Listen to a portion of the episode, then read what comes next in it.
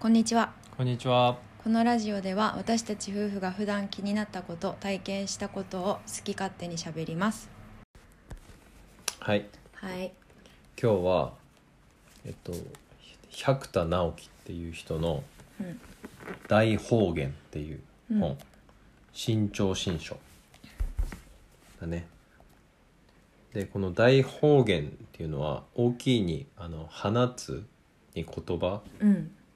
で大方言って言うんだけど方言の意味自体がなんか無責任とか何も考えなしに言葉を放つみたいな。へえそういう意味で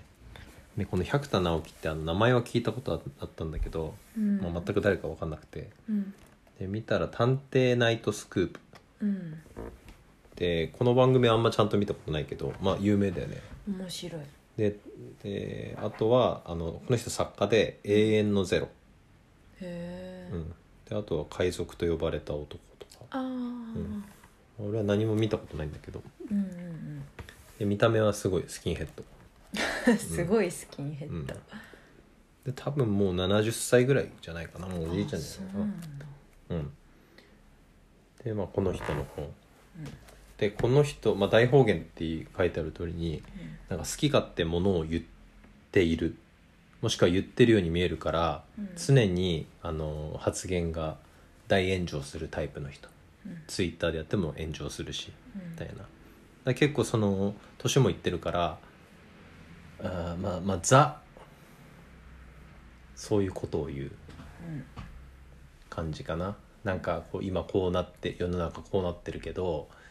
ちょっとこう寛容さが足りないとかうんうんっていうような、うんで、えっと、本があの初めにみたいなのから始まってうんでまあ大体言いたいことが書いてあってうんでその後なんか若者若き者の、えー若きバカ者たちみたいなうんとか暴言の中にも真実ありとか、うんなんかそういう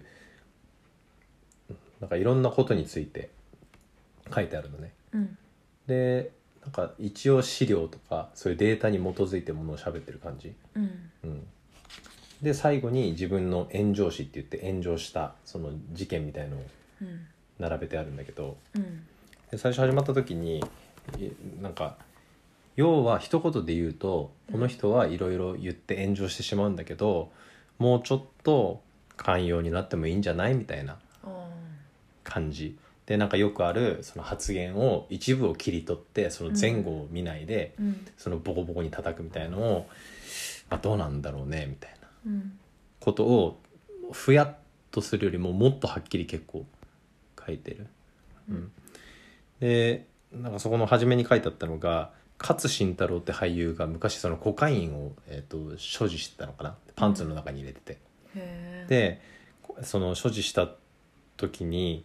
その後にその勝慎太郎が「あーなんかもう今度からパンツ履かない」みたいなことを言ったの。うんパンツ履かなかったらもうコカインコカインがなんかは入ってたみたいなっうんていう冗談を言ったんだよね、うんだから今だったら多分あの大変なことになるじゃんそんなこと言 ったら舐めてんのかってなるわけじゃんコカインやっただけでも芸能界から干されるのにうんでもその頃はそのもちろんあの怒る人もいたんだけどうん大半が笑ってた、なんかさすがだなみたいな破天荒だなみたいな感じで、ヘラヘラ笑ってた うんその条件に対して笑えたしで有名なのがあと石田純一あのすみれさんのパパうんがその不倫は文化だみたいな有名じゃん、うんでも本当は、まあ、これも有名だけど本当は不倫は文化だなんて言ってないし、うん文化や芸術が不倫から生まれることもあるっていううんセリフをあの記者に言ってうんでそれをもう切り取ったんじゃなくて、うんもう完璧言い換えたうんででこの百田直樹って人はもし仮に不倫は文化ですよって言ってたとしてもうん良くないっていうのを言うのねうん別に良くないみたいなでその言いもう切り取るだけじゃなくて言い換えるのはもうすごく悪意のある歪曲だしうんで現実として今も昔もタレントはめっちゃ浮気しまくってるうんでそのなんか浮気がバレてすなんかそうやって切り取られてで石田純一はなんかこの時家まで売ったのかなうんもう仕事も全部干されて家まで売ってもう芸能なんだタレント生命がこう絶うん絶滅っていうのかな、するとこまで追いやられたんだってうんだけどまあ復活はできたんだけどうんそんなにすることかいっていうのはでもまあ言ってることはわかるよね、うん浮気したりとかしてるバレてない人たちも含めていっぱいいるんだけどうんそれがバレてしかも全然違うことを切り取られてそこまで追い込む必要があるのかっていう、うだかんら結構その軽いところで言うとこういうことこういう方言、うん不倫は文化だとかコカインパンツ心からは心から履かないみたいなことをあのもっと寛容に受け止められないのかなみたいな表面表面だけ取るんじゃなくてうんそのなんつうの全体のストーリーとかを見ることできないのかなみたいな。うんであとはあの司馬遼太郎のうんあのなんかの小説の中で「なんか超貧乏」っていう聞いたことあるだから差別用語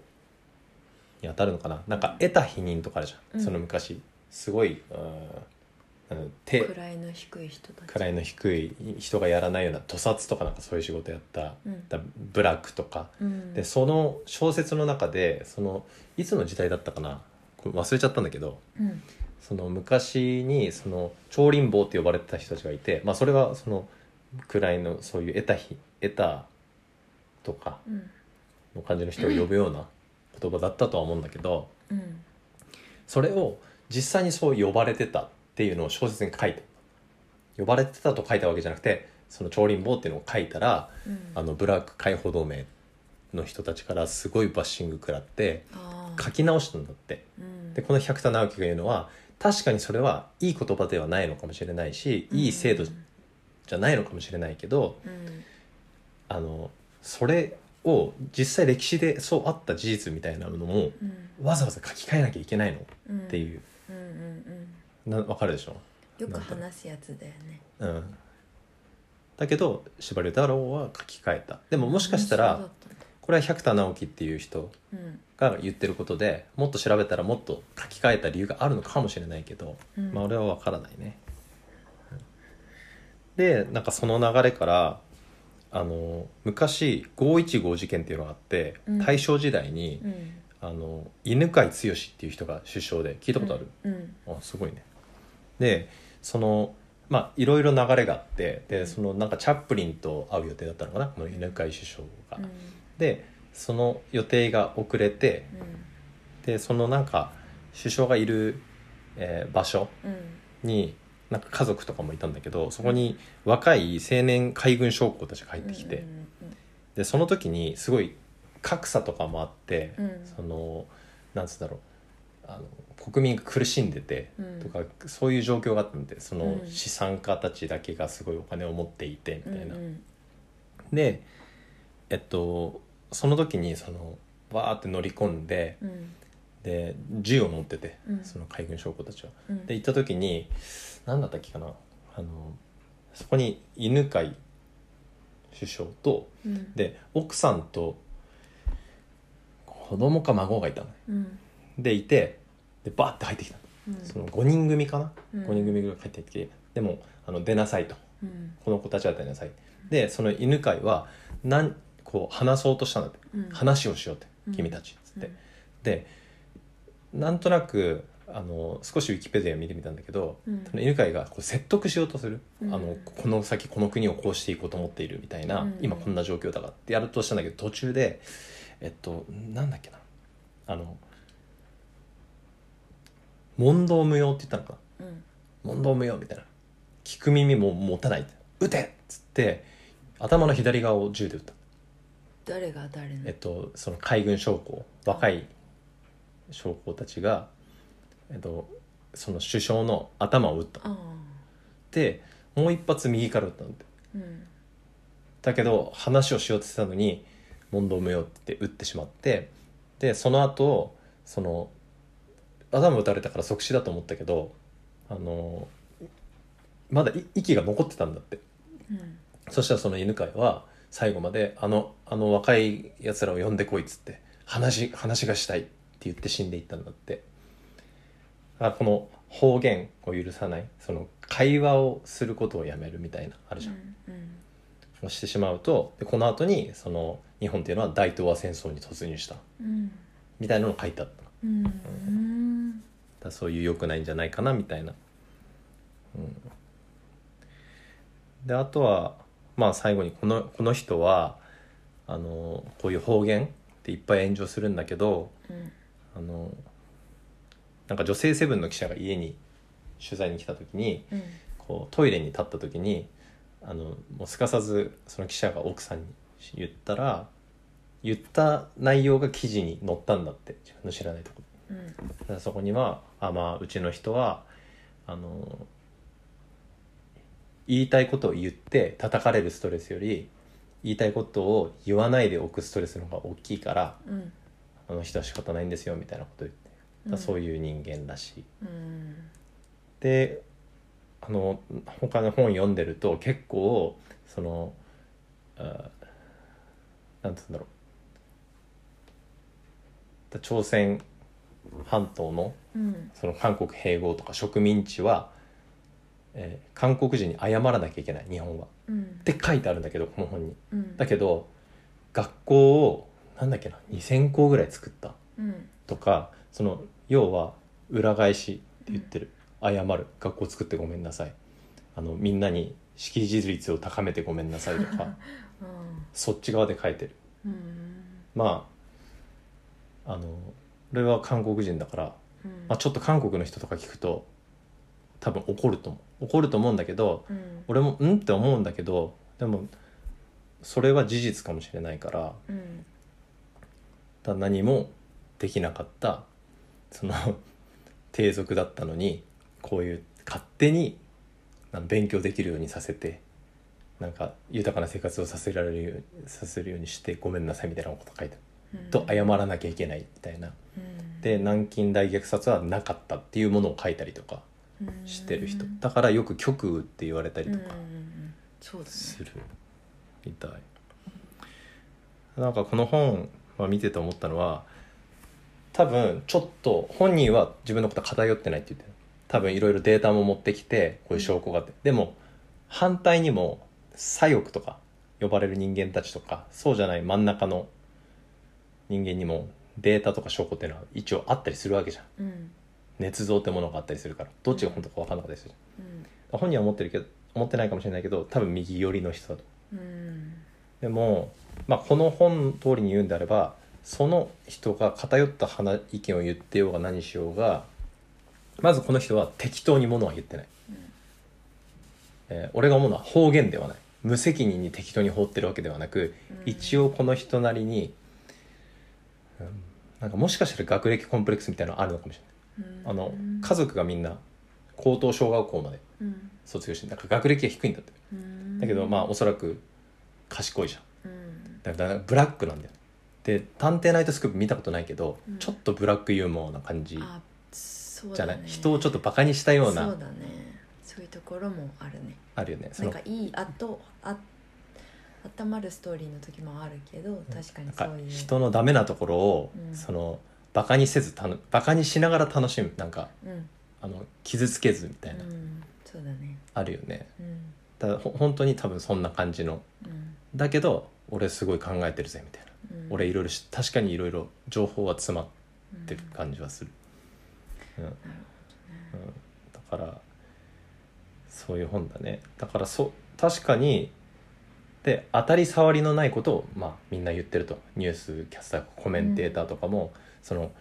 日韓問題もいや何とも言えないですねみたいな人たちがみんな残っていってるから、うんそれは何にも言ってないのと一緒だとうんあの鋭い意見っていうのは時にその暴言に見えたりとかうん方言に見えたりするんだけども、うん、だそういうのが今なさすぎるんじゃないかみたいなことを言ってるね、うんうん、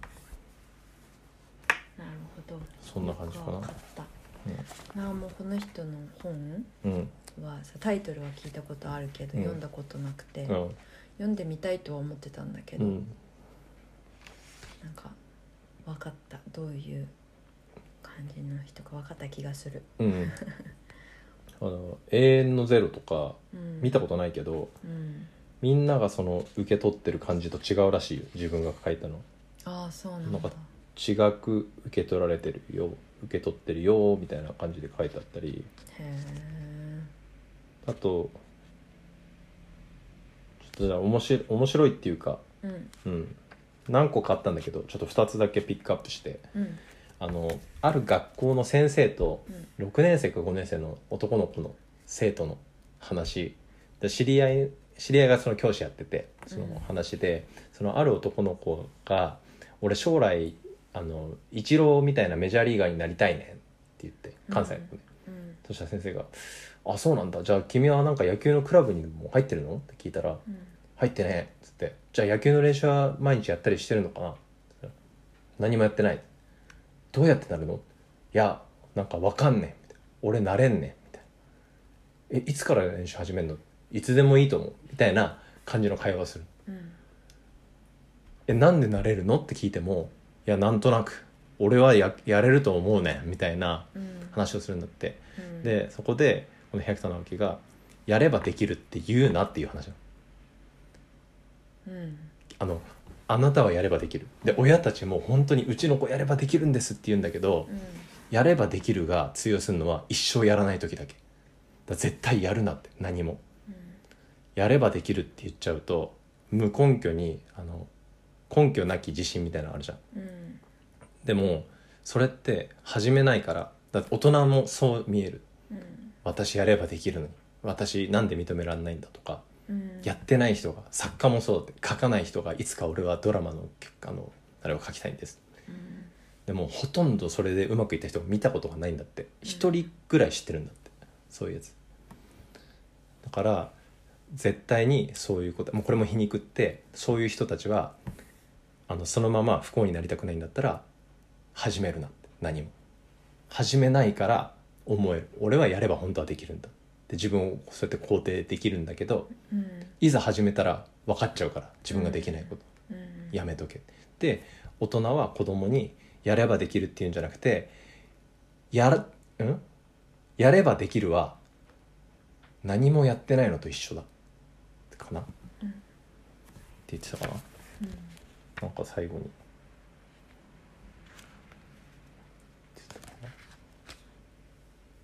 あやらないのはできないのと一緒うんうんっていうよのがくオッパが言うようなことだねまあそうだねちょっと似てるかもしれないね俺もそういうちょっと皮肉るところがあるからうんだ少しこう共感するとこもあったこの本う読んんあの奥さんのエピソードとかでうんオッパも言わない方がストレスの時もあるじゃあんるねうん似てると思ったそうあともう一個いいうんもう一個がこれ全く関係ない話なんだけどうんセクハラうんの問題でまあそのこんぐらいのおじさんが言うことって大体わかるじゃん、うんそんぐらいいいじゃねえかようの路線なんだけど、うんそこにあったこの人が言ってることが面白いっていうよりもなんかその事例が面白くてうんある会社の上司がうん女の子の、えー女性の新入社員うんを部下を連れてうん大事な取引先に行ったんだってうん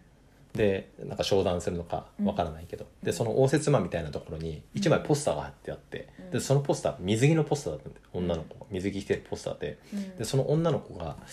ちょっと私あの気分悪いんでこういうポスターなんかその女の人をこう安く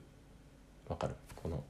性を売り物にしてるみたいな、うんもうそういうのダメなんで気分悪いんでちょっと帰ります」って言った時にうんその上司が「ちょちょっと待ってよちょっと待って」って言ってこう大事なそのなんか2人で来るっつってるしっ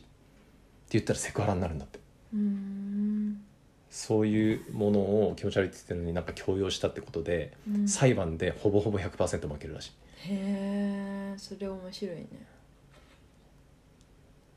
その勝てないんだって結構ほとんどのもの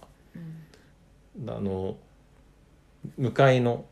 まあ日本の会社だからさ仕切りがないじゃんうんで向かいの男の人がなんかすごいやらしい目で見てるとかもうんセクハラになる可能性が高いんだってああそんなこと言ったらもうジムのおっさんたちみんなセクハラじゃんそうもう 逆もしかりだよね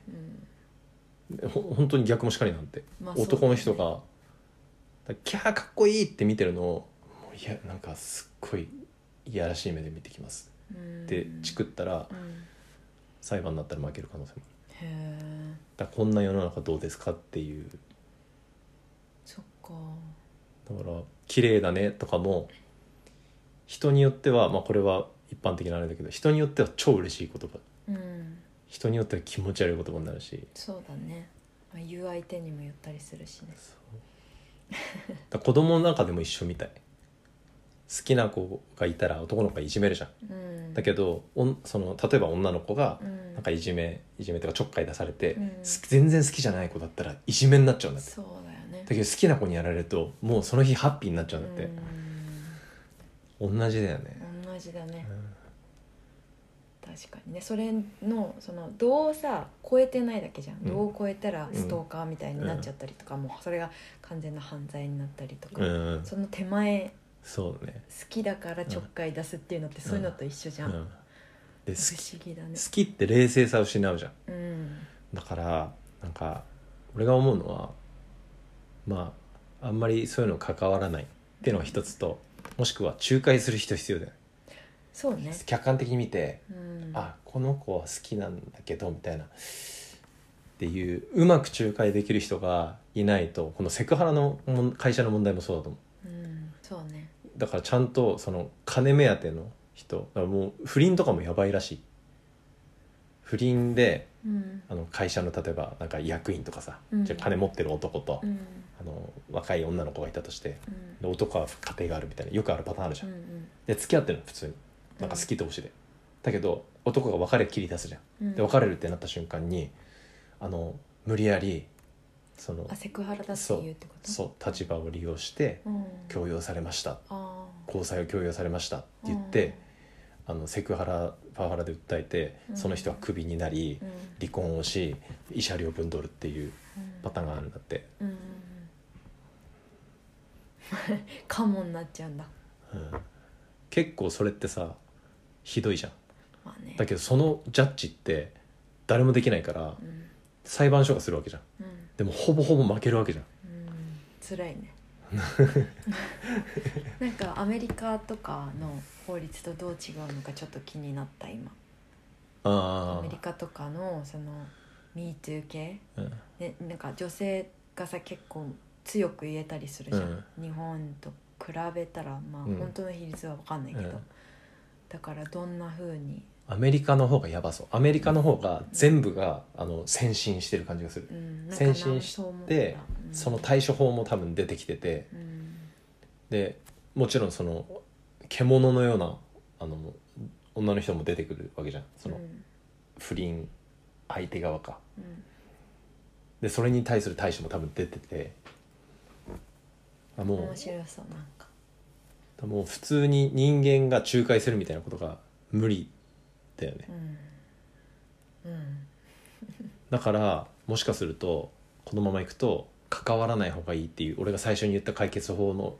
方向に行って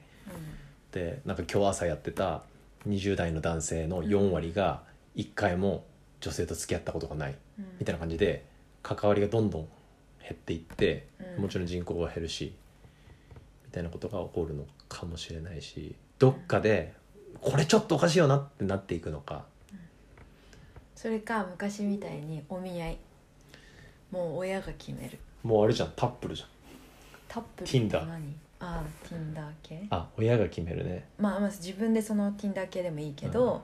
まあ一瞬多分流行るけどメジャーにはならないと思でうもなんかさ今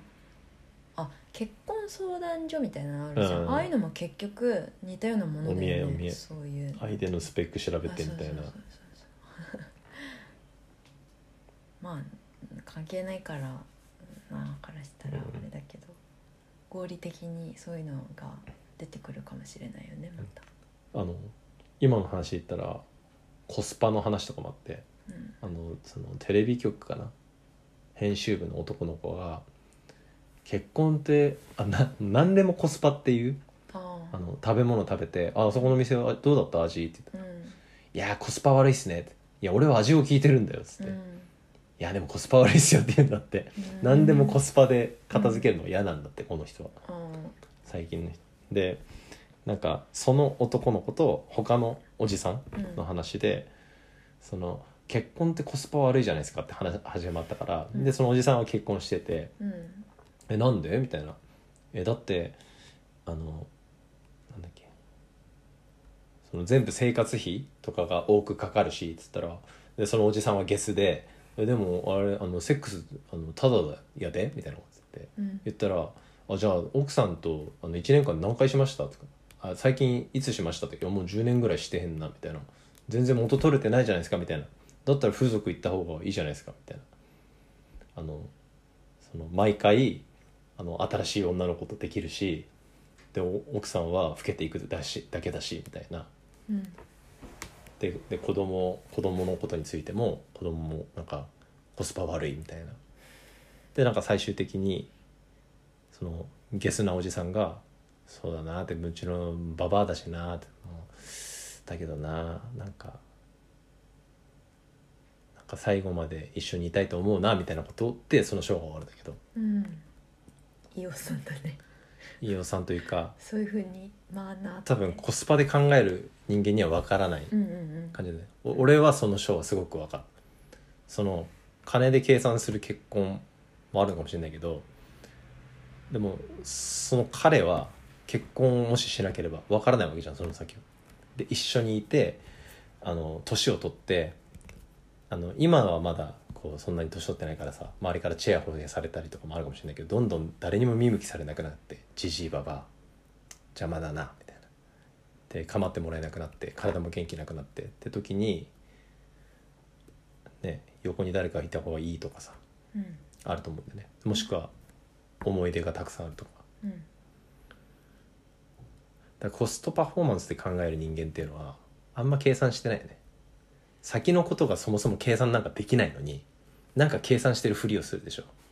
うんすごくおバカに聞こえるねうん、せいぜい飯ぐらいで終わらしといた方がうんコスパコスパがどうっていうのはうん確かに面白いねここら辺にします面白かったうんよくわかったはい以上です以上です